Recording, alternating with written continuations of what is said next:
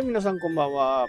えー、とうとうね、明日、投票日あってね、夜は結構忙しいかなと。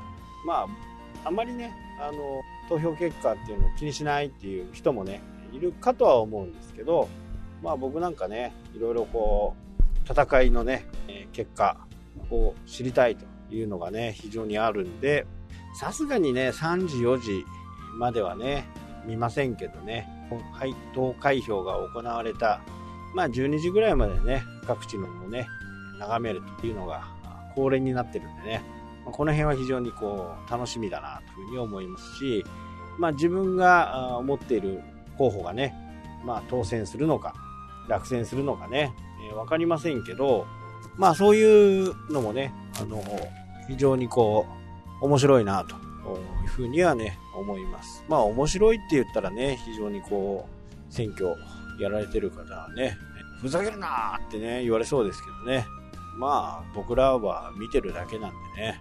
ということでね、えー、今年シーズン初めてのね、イカ釣りにね、これから出ようと思ってます。まあ、まだね、ちょっとイカ自体はね、少ないようなんですけどね、テストの、テスト前ということでね、ちょっと協力してくれということで、まあ、釣りをね、行ってくるとですね。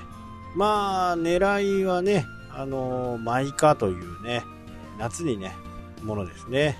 なので、まあ、後半戦、9月、10月ぐらいになると、だいぶね、サイズも大きくなるんですけどね。今のサイズは、まあ、ちょっと小さめかなと。春なんでね、で、イカってね、すごくね、あのー、面白いんですね。まあ面白いって言うとイカに失礼かもしれないですけどね。1年間しか生きないんですよ。なので、今産卵を終えて、えー、ちょうどね、育つ頃ですかね。産卵を終えたや個体もいますし、産卵も前で、えー、個体もいるとですね。で、この放送がね、えー、終わった頃からこう出る形なんでね、もう真っ暗な海ね。これね、一人で行ったらほんと怖いぐらいのね、真っ暗な中でね、ライトを焚いて、船の上でね、えー、釣るというスタイルです。で、なんとなくね、あの、イカ釣りっていうと、こう、道内だとね、函館に行ったことがある人とか、まあわかると思うんですけどね、あのー、イサリビが炊かれますよね。で、イサリビは、こう、やっぱイカ釣りの風物詩になってますけど、でもあれ、イカって目が大きいじゃないですか。で、水深ね、えー、200メートルとか、そのくらいのところに、だいたいいたりするんで、すごくね、目がいいんですね。暗いところでも、獲物が見える。なので、目がいい。で、夜、暗いところでもね、よく見える。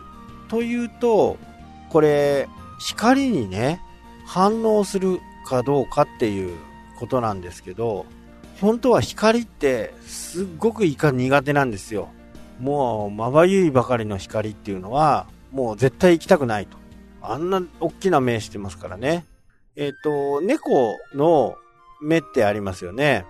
猫も暗闇でもね、えー、よく見えると。聞いたことがあると思うんですけど、猫はね、あのー、あれはどこっつうのかな黒い目ありますよね。あの黒目を日中眩しい時は細くするんですね。なので、光の量を調節しているわけです。自分自身でね。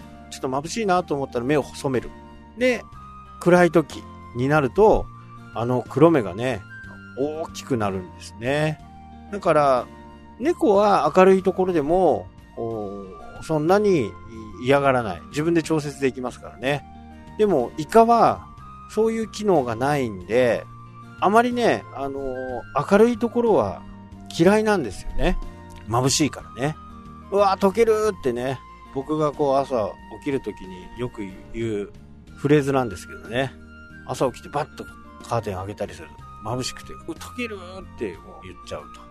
感じなんですけど、じゃあなんでね、イカ釣りのイサリビ炊くのかっていうと、あの光に寄ってくる小魚やプランクトンがいるわけなんです。で、その獲物をイカが狙ってると。なので、イカは船の下とか、光の届かない明暗がある場所、まあ、そういったところにイカはいるんです。そして、獲物が来たら、ちょっと光の中にも、ちゃっと入ってみるみたいなね。